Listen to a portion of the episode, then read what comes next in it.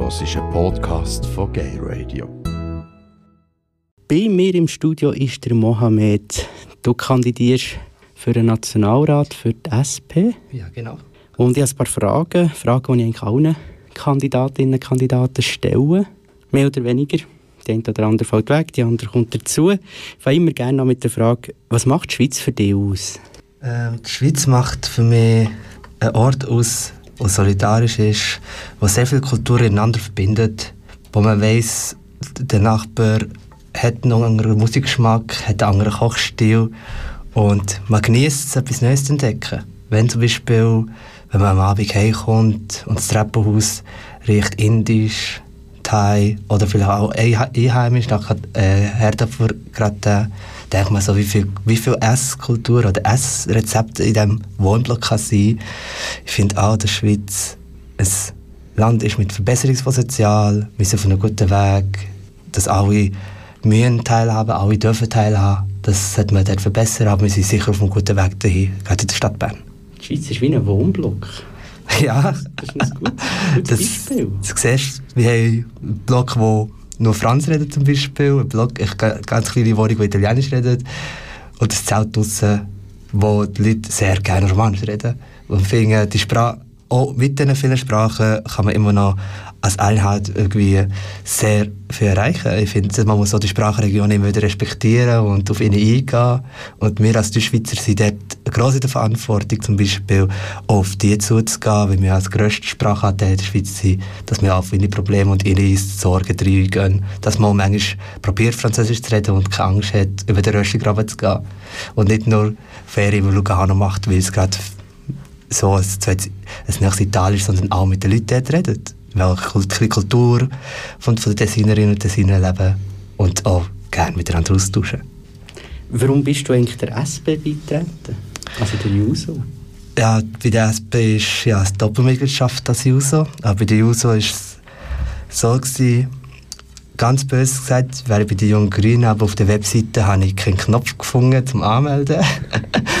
aber ja, da bin ich halt zu der, ersten, zu der Besten gegangen, aber mir hat mir, äh, die, Masse, äh, die Minarett-Abstimmung hat mich sehr polarisiert gehabt. Und ich selber halt ein Bub also mit muslimischem Hintergrund. Mein, mein Vater ist muslimisch erzogen worden, meine Mutter katholisch. Und dann auf den einen Tag auf, vom anderen bin ich fremd für ein paar Leute.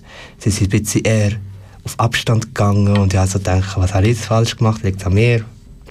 Was habe ich jetzt falsch gemacht? Und ich finde, das ist sehr, sehr, sehr, un, jetzt im, Respektive sehr ein unnützes populistisch polemische Abstimmung gewesen, wegen vier Minaretten in der Schweiz. Und da hat mich hässlich gemacht und ich habe also gefunden, dass Wut für mich ein Indikator war, politisch zu werden. Und ja, so bin ich jetzt in die rausgekommen. Auch durch, ganz, äh, den Juso-Aktivismus und Juso-Politik bin ich auch ein bisschen der SP angenöchert, mit dem Ziel, manchmal ist mir die SP super getroffen, manchmal gibt es auch dumme Sachen, wo ich denke, hey, nein, ich habe Stimme und muss es aufhalten, aber bis jetzt läuft das. Ich finde, die SP macht gute Arbeit und ich finde auch, dass ich ganz schön, dass ich auch mehrere Stimmen in der Basis auch höre, wie zum Beispiel Juso, eine SP-Migrantinnengruppe oder gerade eine SP-Fraugruppe auch sehr ernst nehmen. Und aus deiner Sicht ist die SP zufrieden mit der 50. Legislaturperiode, die ja langsam zu Ende geht? Ja, es war ja so, gewesen, dass wir im 2015 sehr verloren haben. Das war ein grosser Rechtsrutsch, gewesen, wo wir gedacht wir werden Opposition machen und das bekämpfen, die bürgerliche Mehrheit. Ich finde, mit wir hat uns gefrustet, ganz klar. Aber wir sind auch nachher mit tollen neuen Ideen rausgekommen. Gerade jetzt sehr viele kleine Sachen wie die AV, Päckchen, die wir schnüren können, hat die SP sehr gut gemacht. Von meiner Meinung hatte ich als Jus so eine andere bedenkliche Meinung. Gehabt. Bin ich nicht mega dafür, aber die SP hat das souverän und sehr, hat es sehr gemeistert, das in einer bürgerlichen Mehrheit äh, zusammenzuschnüren, ohne größere Verluste für die Bürgerinnen und Bürger. Und jetzt schauen wir auch vorne zu den nächsten Wahlen, dass wir einen Linksrutsch haben, dass die bürgerliche Mehrheit gebrochen wird und dass man mehr humanere, soziale und wirklich Politik für die Bürger machen kann, anstatt für Unternehmen. Und in Bezug auf LGBTIQ-Community, was macht SP dort?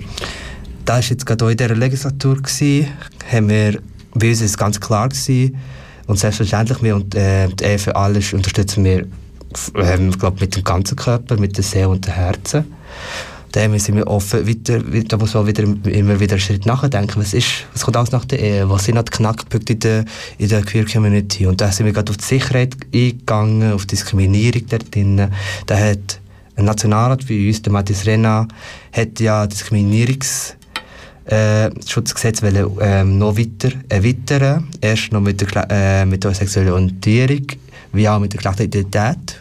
Bis zu der äh, sexuellen Orientierung sind haben wir es durchgebracht im Parlament. Aber halt die Parlamentmehrheit hat es mit der Geschlechteridentität ein bisschen zu schwammig gesehen, weil sie gerade ein bisschen sehr ironisch finden. Und, dort ab, und das wirklich im grossen Rahmen abgelehnt hat. Das auch das ist einer von unseren grossen Erfolgen für die Community. Wir werden auch sicherlich im Rahmen der Ehe für alle schauen, für lesbische Paare, was da passiert mit der Witwerrente. Ist glaub, auch noch jemand von unserem Parlament dran mit, äh, mit der Lesbo-Organisation, was da wird, was da passiert. Und ich finde dort halt, gerade bei Rente und bei Witwerrente ist es mega wichtig, dass eben wir Menschen, wir queere Menschen gleichgestellt sind, wie die äh, wie die heterosexuellen Menschen, dass es einfach dort keine Defizite gibt, nur wegen, äh, wegen, der Geschlechter, äh, wegen der sexuellen Orientierung. Was auch sehr bedenklich ist, halt, für uns als SP ist Homophobie wie auch Transphobie keine Meinung. Was Leute so, was, zum Beispiel das Gegenkomitee denken, das jetzt eine Initiative, äh, ein Referendum gesammelt hat, um die Diskriminierungsschutz, äh, Diskriminierungsschutzgesetz ähm, immer noch beim Gleichen zu behalten, finde ich dort ganz klar, das ist keine Meinung. Man, man muss es so annehmen, wie das Parlament hat angenommen. Und man sieht dann halt vielleicht im nächsten Jahr, wenn das Volk dafür, dafür abstimmt. Genau. Ganz kurz zur Ehe für alle noch. Ist Ehe nicht eigentlich ein veraltetes Konstrukt? Braucht es Ehe überhaupt noch?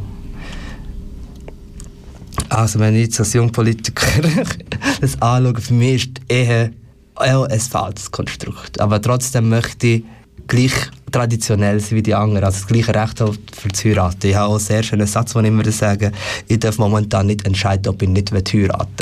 Das ist eben so das recht das lustige und Banale dran. Für mich ist halt so, ja, Ehe, für Leute, die das heiraten, sollen sie es.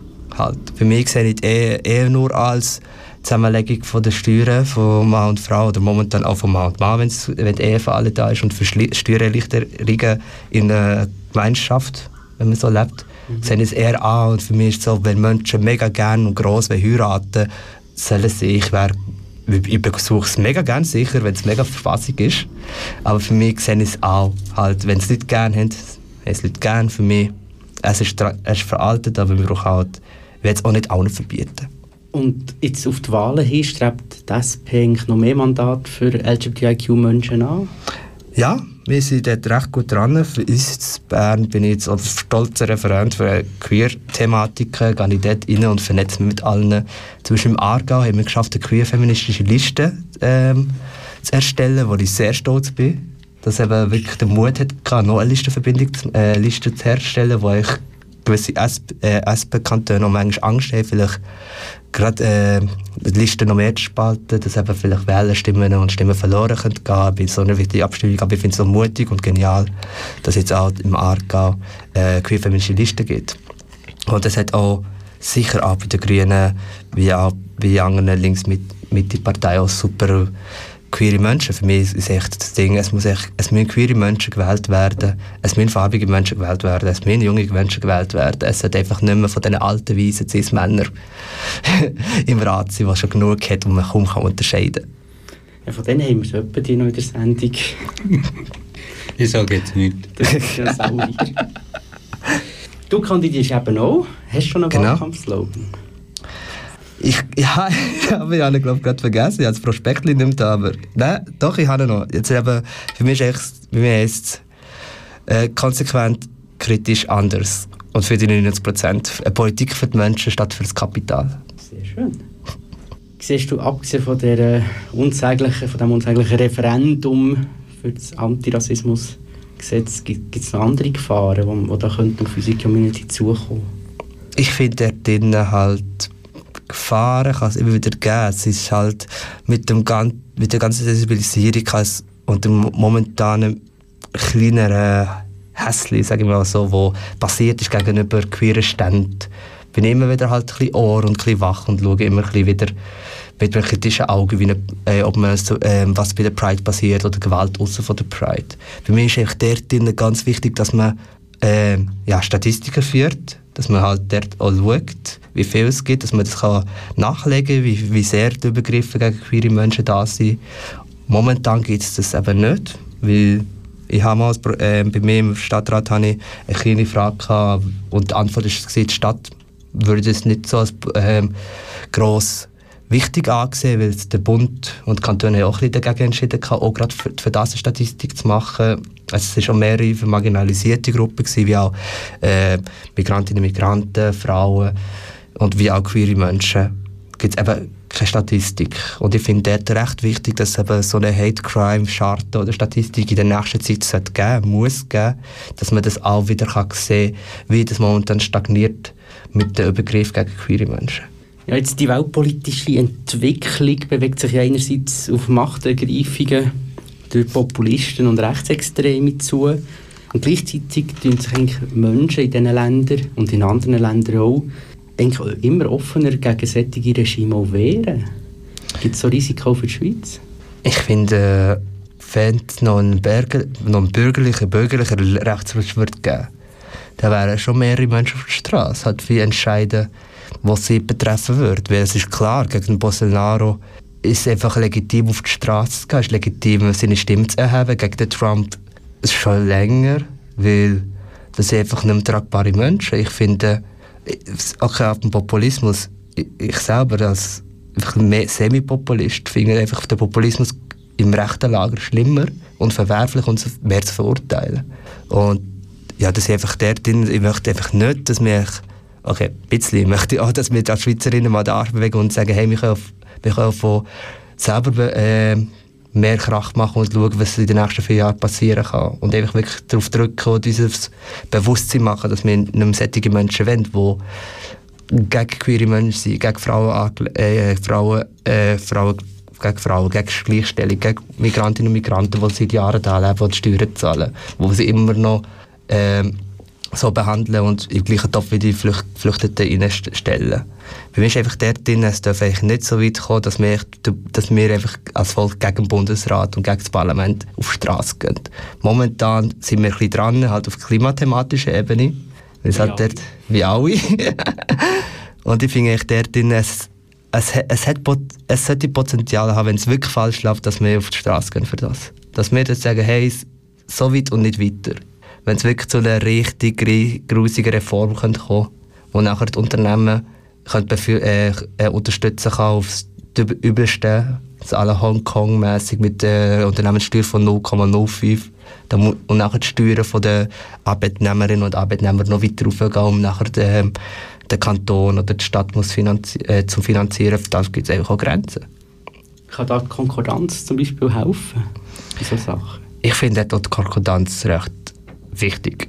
Für mich selber bei gewissen Sachen lasse ich nicht mit mir diskutieren, aber wenn es, wenn es Sachen sind, wie zum Beispiel Rente, wie zum Beispiel eine neue Auslegung äh, von staatspolitischen Sachen, da bin, ich immer wieder bereit, da wirklich diskutieren. Aber ich habe meine Themen, die ich wirklich dort bis aufs Bitterste politisch verteidige. Aber wenn es nachher dort zum Wohl geht und niemand in der Reform muss einbüßen oder beide äh, zum gewissen Grad einbüßen dann bin ich dabei dort, zum Reformen machen. Aber sonst mit mir kann man reden, außer bei Stimmalter 16, queere Politik oder Migrant oder allgemein außer Migrantenpolitik, dann gibt es einfach Sachen, wo ich sage, hey, ja, nein. es gibt natürlich noch andere Themen, zum Beispiel ja. das Rahmenabkommen mit der EU. Dort war ja die SP nicht immer ganz einig in der letzten Zeit. Wie können können Bürgerinnen von diesem Abkommen effektiv profitieren? Und wie siehst du das? Ich finde es auch sehr schön, dass es innerhalb der SP da eine Diskussion gibt, gerade bei der, beim EU-Rahmenabkommen. EU das finde ich auch sehr wichtig. Für mich sehe ich es ähnlich wie die Gewerkschaften. Äh, unser Lohnschutz darf nicht ins Lohndumping-Level reinkommen und er muss garantiert werden. Aber trotzdem bin ich auch selber als Internationalist, als linker Internationalist, auch kritisch gegenüber der EU. Gerade mit der Flüchtlingspolitik, gerade mit den nicht vorhandenen Sanktionen gegen Salvini, was er dort unten macht. Gerade wegen der Mittelmeer-Thematik. Da finde ich auch selber, momentan bin ich auch in einer Position, wo ich kann sagen, der EU möchte ich nicht beitreten.